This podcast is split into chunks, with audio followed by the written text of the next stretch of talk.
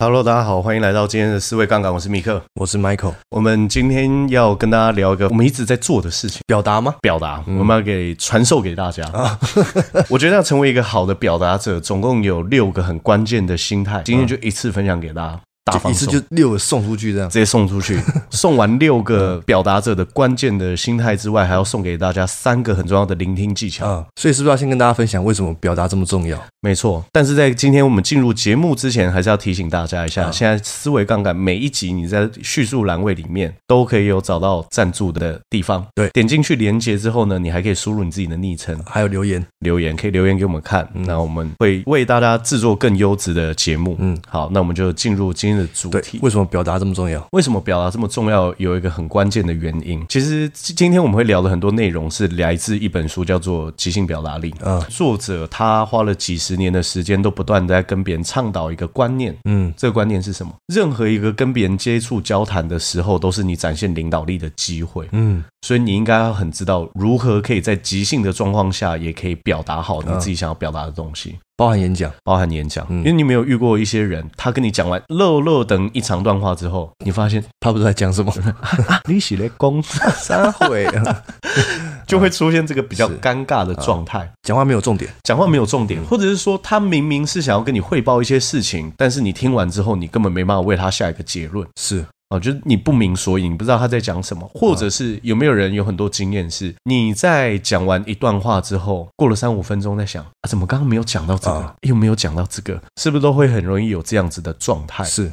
一定会有，每个人都有，对，每个人都有语无伦次啊，然后会不知道自己到底在讲什么，早知道当初应该讲些什么什么什么这样。对对对对对，所以我觉得其实表达的时候也是可以有意识的，嗯，而且也是也可以透过练习跟学习，有技巧。是有技巧，嗯，而且有一些关键的心态是一定要去掌握的，嗯，像巴菲特这个人，他就是非常非常重视表达能力的人。他说，如果你会演讲的话，这个能力是非常关键的，因为他说，无论从事哪一个行业，他都说任何人都可以提升自己的表达技巧，嗯，哦，所以他说，如果你希望你的客户，你希望你的主管都愿意听你讲话，你应该要去提升这样子的技巧，嗯，所以我觉得学会表达本身就是一个很划算的事，嗯，因为我们的嘴巴除了吃东西之外，就是要说，就是要说，嗯，而且我觉得还有一点很重要，嗯，如果要学会用脖子以上赚钱的话，除了脑袋，还有嘴巴，还有嘴巴，嗯，还有还有眼睛，马西，对对，马西爱后，不只要会讲话，还会读空气，读空气。读空气就是你要知道现在的场合适不适合，对，适合说哪一些话，不适合说哪一些话。好，这个非常的重要。那我们就要来跟大家讲一下，如果你要去表达的话，有什么样子的心态是比较关键的。嗯，第一个最关键的事情是你要有成为领导者的意图。我们把它讲得更轻松一点，因为很多人想说啊，没有啊，我为什么要当领导者？对不对？压力好大。不用，如果你觉得这样想压力太大的话。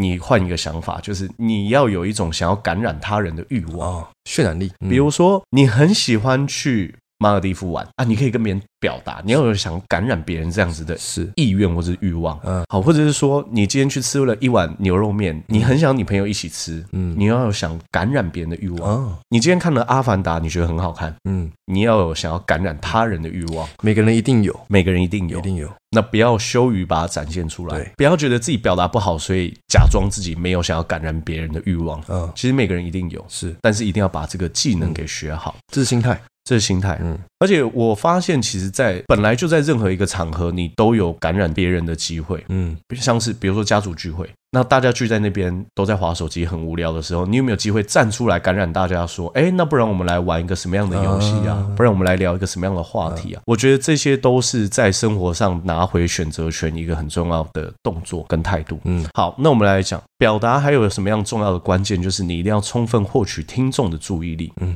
怎么获得？突然尖叫啊！这个也是一种方法，但是这种方法不一定是好方法。是 你一定会获得别人的注意力，但是你不一定能够获得别人的尊重。怎么样充分获得别人的注意力？有个很大的关键，就是你在表达的时候，语气一定要足够的坚定。坚定，你不能说，呃，那可能，那好像，或许，我记得应该。比如说有人站在台上，或者说有人面对面跟你讲话，就一直在那边扭捏，嗯、好像这样也可行，可以吧？或许那应该也不错啊。你是完全没有办法抓到别人的注意力，嗯，那没有办法抓到别人的注意力怎么办？对啊，怎么办？别人又不好意思打断你，你不就自己在那边沙哈拉了十分钟自爽吗？所以你可以怎么样说？比如说，你可以说，哎，有一些重要的事情，我想要跟大家讲。嗯，好，那你一定要放心，因为绝大部分人都会接受。是因为你既然都这么说了，其实别人就会接受。还有第二个是什么？比如说你是参与线上会议，嗯，线上会议，哎，线上会议也是要抓住别人注意力。线上会议就专门让大家分心的。对，线上会议就是一个很容易让别人苟且的场合，因为不小心那个视窗滑出去啊，有些人就可能开始看盘了。有些人可能就开始看漫画，偷吃饼干呢，偷吃饼干啊，手机啊，看一下 YouTube Shorts，看中国干片呢。还有最近很常那个在 YouTube 上面或者滑到干片，哇，这种 教你怎么贪污，短教你怎么贪污，那个很屌。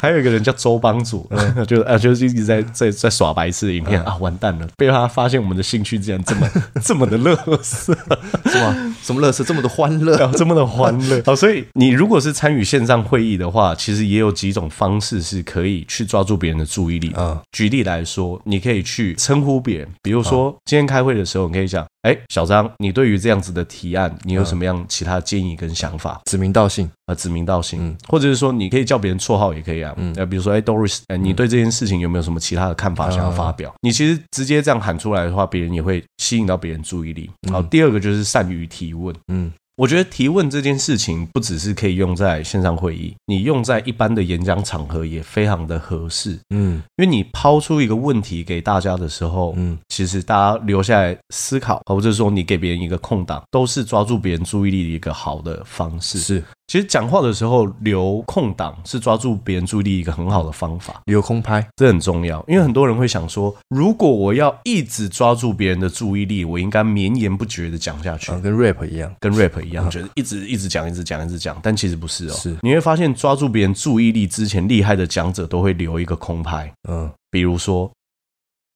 这样就会抓住别人注意力啊！所以如果你听耳机的话，你会更有感觉。其实这些都是抓住别人注意力的一些方法跟技巧。技巧。好，那我们来讲第三个。你如果你想要成为一个好的即兴表达者的话，你需要确保你的谈话是有价值的。这要怎么确保？比如说你在跟别人分享一些跟学科比较有相关的知识的时候，嗯、你要确保它的数字是正确的。哦、你要在跟别人分享一件事情的话，如果搭配上你的经验，可以帮助别人理解你想要表达的东西的话，这也是一个有价值的表达。嗯嗯嗯。然后或者是说你要跟别人分享一个尝试的时候，你要用比较简单的方式去帮助别人去理解这个东西。嗯。所以你是要确保这样的谈话是有价值的。嗯。好，这个非常的关键。哦那我们来跟大家讲，为什么要先跟大家提说，一定要确保你的谈话是有价值？嗯，原因是因为很多人在谈话的时候是没有没有价值，这样讲会不会太直接。那个《哈佛商业评论》里面有篇文章啊，嗯、这个是精神病学家他提出来，他说很多人都有极其强烈想不断讲话的念头啊。嗯、那他认为会有这样子，有主要两个原因。第一个，人类都渴望被倾听，嗯，这是全人类的渴望，是没有人是不希望自己被了解，嗯，哦，所以。每个人都渴望被倾听。对，第二个人在谈论自己的过程当中，我们的身体会释放多巴胺啊，就是快乐的荷尔蒙啊，所以人就会喋喋不休。那唠唠叨叨的人就会感到很快乐，所以一直讲一直讲，他就很快乐。对，所以你会发现很多人话很多的原因，可能不一定是因为他喜欢讲话，是快乐。对，是快乐。他被多巴胺绑架了，多巴胺的奴隶。多巴胺开始宰制他的。这要怎么去获取平衡呢？获取平衡的时候，你跟多巴胺共存。我我觉得第一件事情就是，你如果真的发现你有这样子的渴望的时候，不妨在你跟别人讲话的时候多留心观察别人的反应。嗯，因为像我们刚刚讲嘛，把血爱后，嗯，别人开始已经觉得有点听不下去的时候，我们今天回家洗澡的时候就可以边冲澡的时候边反省。嗯，啊，我是不是话讲太多了？是我是不是又成为多巴胺的奴隶了？我要怎么在多巴胺跟贡献价值之间取得一个平衡？对对对，这个很关键。所以我觉得留一点空白思考一下，然后待会我们会跟大家讲聆听技巧啊。聆听，我相信你有认真在聆听的话，嗯，你就比较不容易进入喋喋不休的状态。嗯，第四个呢，你要成为一个好的即兴表达者，你最好要选择面对面的沟通。嗯。我觉得作者在书中里面提到一个很重要的一句话，他说：“领导力时刻只会光顾在那些有勇气站在决策者面前自我推荐的人。”哇，你翻译一下，翻译一下，就是 领导力会光顾在什么样的人身上？勇敢站在决策者面前，嗯、推荐他自己的想法，嗯、推荐他自己的思维的人。嗯坚定的去表达自己的想法，对，而且一定要是面对面。我觉得，其实，在传递一个讯息的效率，绝对是面对面大于电话，嗯，又大于讯息，讯息，嗯，因为这个你在面对面的过程当中，你可以观察出别人的表情，嗯，肢体动作。声调，可是讯息你没办法观察出这些啊。可是有些人是很会讯息沟通，但他面对面他不会沟通。哎，键盘厉害的，对对对。哦，我之前好像也遇有遇过这些人，就在网络上聊天的时候超级活泼，啊然后碰到面的时候就哎你你好你好你好，突然变哑巴。我觉得可能也是不习惯啊。但是如果可以的话，面对面的沟通能力提升的话，你会发现人生真的是轻松很多。嗯，因为你无论做什么事情，你都有很多机会要跟别人面对面。顺风顺水，嗯，顺风顺水，嗯，所以学会面对面的沟通，而且要有勇气面对面的沟通是非常重要的。嗯，好，那第五个呢？你要确保你的沟通是得体的。那要先说什么是不得体？比如说比较 dirty 的，就是不得体的。不得体的沟通，我们可以来随便举例。好，比如说啊、呃，你今天是公司的代言人，嗯，比如说我代言可口可乐，嗯，但我在记者会上面抨击可口可乐，然后喝百事可乐，喝百事可乐，或者是说这个饮料不健康，我应该要喝水，这样子。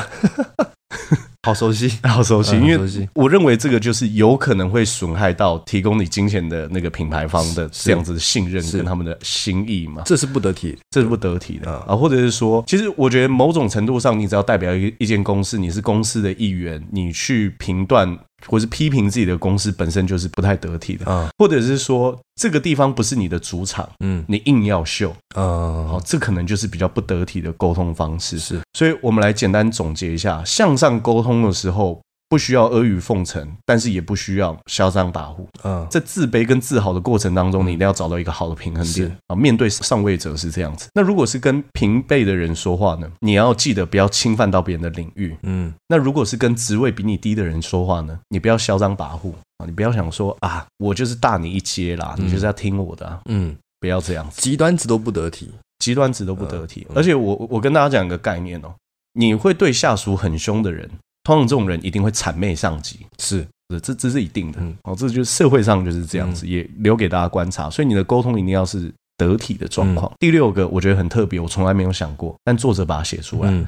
他说：“麦克风是永远开着的，你只要知道这件事情，你才会成为一个好的表达者。什么意思？意思是说，哪怕是再私密的言论，哦，都有可能流到任何人的耳朵里面去。嗯，所以任何样的言论要发表之前，你都要先知道。”任何人都有可能会知道你现在谈话的内容，是，所以要讲这个有一个很重要的原因，就是比如说你不需要去八卦别人，嗯，你要很清楚知道言语可以带来什么样子的影响，嗯，其实严格上来说。比起现代社会的很多武器来说，我觉得言语才是更有机会伤伤人更深，嗯，也是伤人更久。是，所以你一定要知道说，如果麦克风永远都是开着的情况下，你要更谨言慎行啊，不八卦别人，不八卦别人，不刻意去贬低别人，啊，或者是说不要揣测别人，这很难吧？我觉得尽可能要去做到，尤其是不揣测别人这件事情，我开始执行之后，我觉得我的人生快乐很多。不揣测，不揣测，比如说他会不会怎么样想我？我如果真的有这样担心的话，我直接问他。嗯，我不揣测，是因为揣测没有用啊。嗯，揣测永远就会让情况变成薛丁格的状况。比如说，今天我说了一句话，然后我想说，哎，我我这样到底会不会得罪 Michael？嗯，啊，那那我就想说，嗯，那我这样子想，可是我不去求证的话，嗯，我就介于得罪 Michael 不得罪，得罪与不得罪之间，嗯。对不对？是薛丁格的得罪，对，共存的得罪，共存的得罪。因为你不清楚啊，那你这样子的猜想，是不是反而就只是在内耗自己的能量？那有没有可能我啊？例如说你问了，但我不讲，我不想讲。哦，那那是你的问题，不是我的问题。哦，课题就分离了，课题就分离了啊！我就已经问你了，嗯，啊，你不讲你的事啊？可是你不会觉得？就是你没有得到答案呢？啊，你说我没有得到真实的答案。对对对对。如果你选择面对别人的时候是用谎言的方式面对别人，我觉得这个最后惩罚到的应该不会是我。哇，都没必要啊！就是我都已经问你了，我想要跟你建立一个友好的关系跟沟通的通道，是，那你就不讲，对对不对？那没有办法，你自己说没事的，嗯，那就没事了。有道理。我自从不去揣测别人之后，我就变得非常的快乐啊，没有必要，要不要开心不开心，我不猜，是问就好了，问就好。而且我觉得这是我观察到。社会上其实很多人喜欢让别人猜啊，对，尤其是情侣关系，情侣关系，他应该知道，你怎么会不知道呢？没有，没有，真的没有人知道。你可以讲，对，我觉得大家没有仔细思考过一件事情啊，你直接讲跟让别人猜，到底哪个比较有效率？直接讲，直接讲啊。那你会希望走比较有效率的路，还是比较没有效率的路？比较有效率，拜托，一定要选比较有效率的路，因为人生苦短。你想想看哦。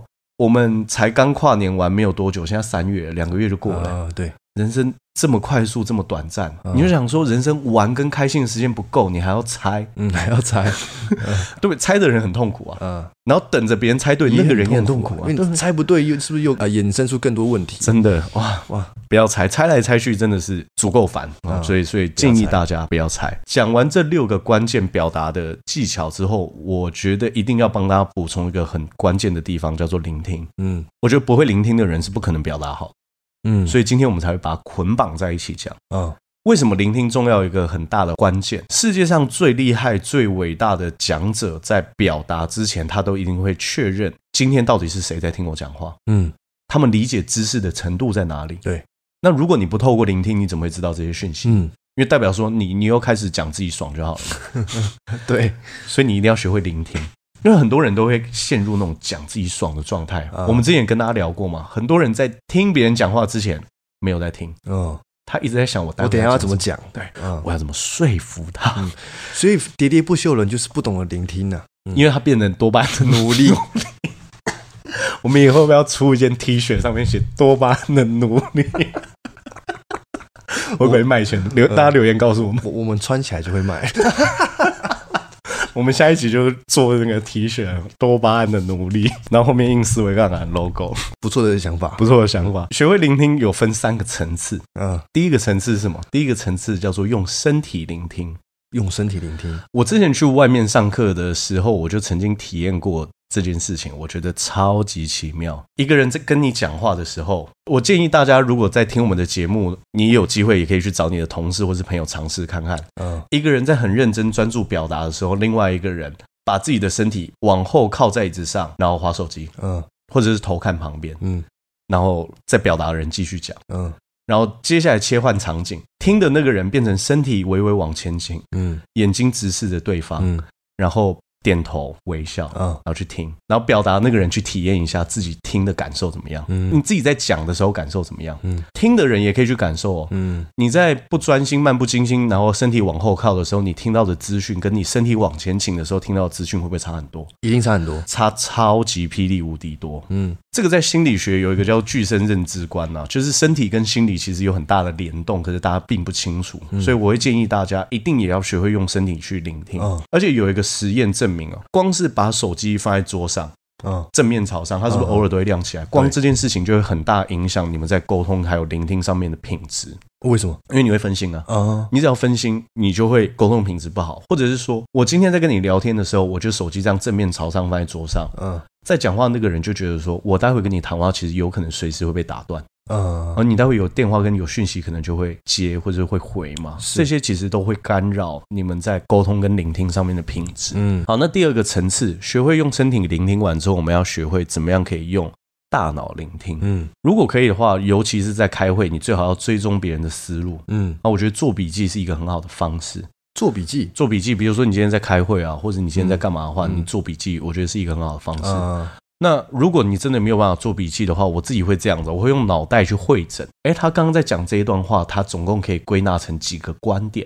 我自己会在脑脑袋里面整理。嗯，这个其实就是用大脑去聆听。嗯，而且用大脑聆听的话，你就有机会去融合别人的观点。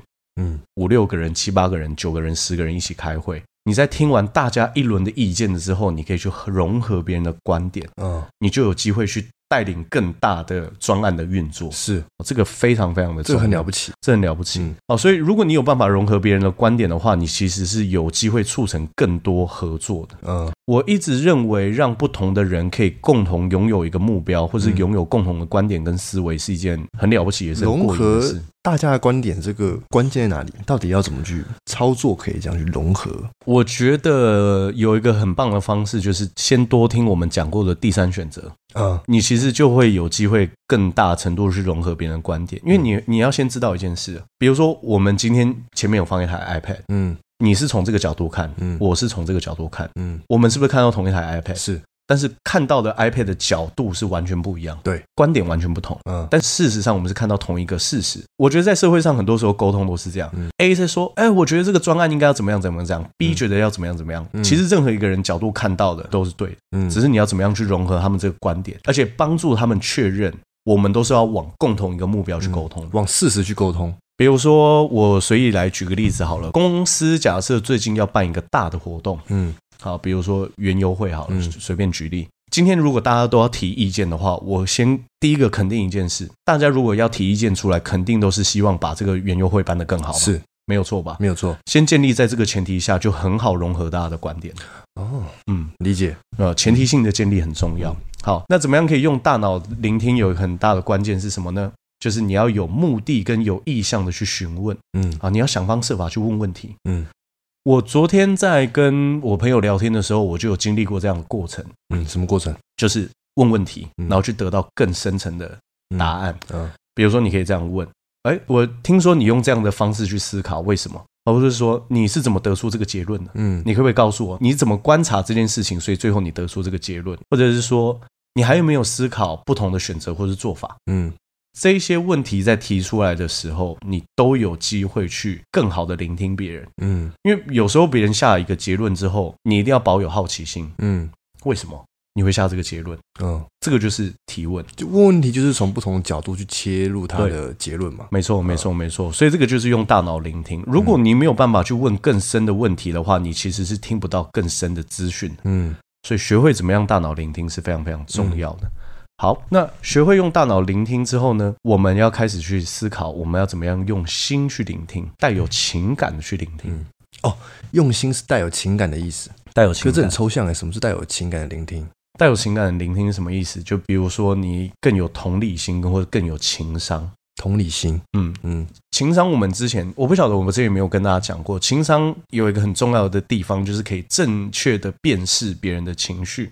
嗯，这也是情商的一环。是。而且非常重要的一环，嗯，所以如果你能够正确辨识别人的情绪的话，是不是就是用情感去聆听？嗯，好，这就是情商。嗯，所以经济学人就有做过一次全球的调查，他就有发现，高阶主管都经常把技术跟金融作为他们寻求改进的两个领域，但是实际上普通的职员都认为，我们的高阶主管要提升的应该是领导力跟情商，因为他们不懂得解读我们的情绪，跟不了解我们的需求。哦他不知道哇，晚上加加班到九点，我老婆是什么感受？他们不了解，他们想说啊，那我们的绩效应该要更高一点。那该那该怎么办？对啊，那那怎么办？我们就要开始去聆听。比如说，我能够明白你为什么这么认为，这其实就是带着有情感去聆听。嗯、比如说，他处理一个很严重的事情，你就会说，哎，我知道这对你来说是一个很艰难的时刻。嗯，这其实就是在同理的过程。哦、而且，你只要正确解读别人的情绪的时候，很多时候对方的情绪水平就会降低。是什么意思？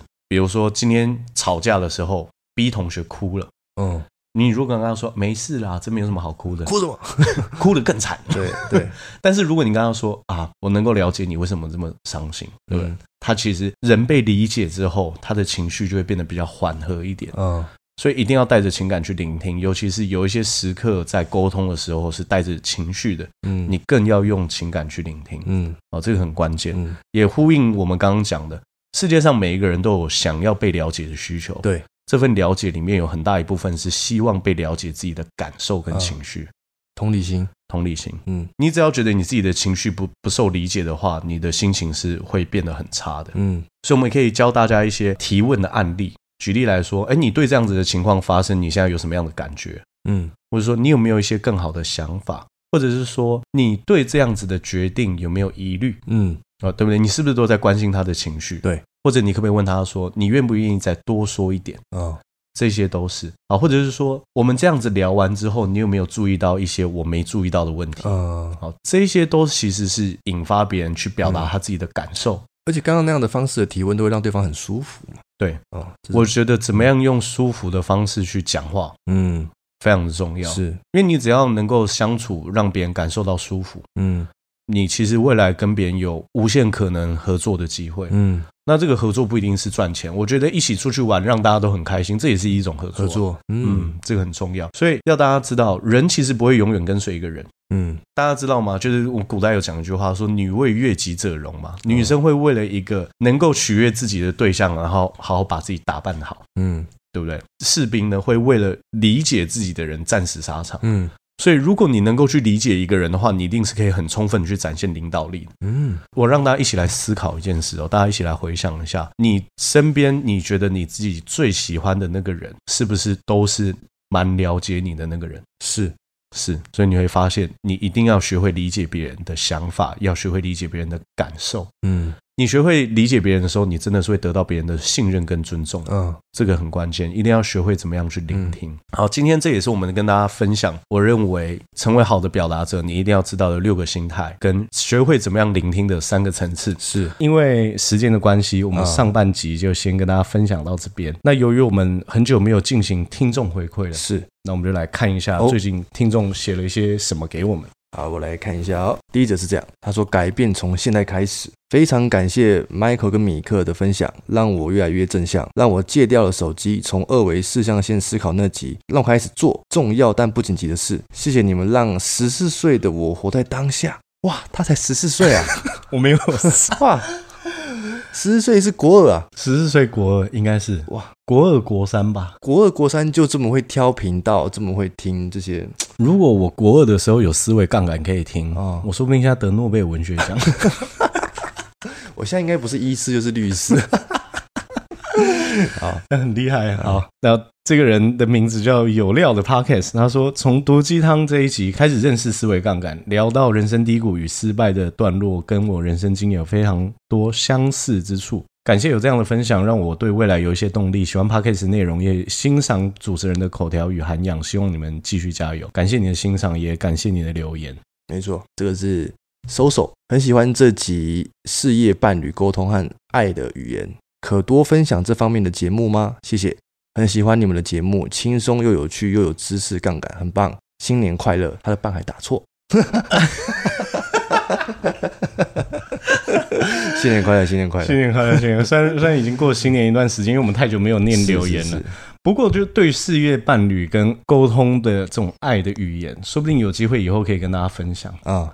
因为比如说什么感受爱啊、幸福的方法啊，这种都是很值得跟大家谈的内容啊。这个人是匿名。如果凡事都能用第三种选择去执行，真的能让很多事情圆满而快速的解决。但如何让自己有这样的思维，非常需要时间跟经验的累积。你说的很好，任何一个思维的培养，或是沟通的技能，或者是一些新的思维，那你都是需要一些时间去适应的。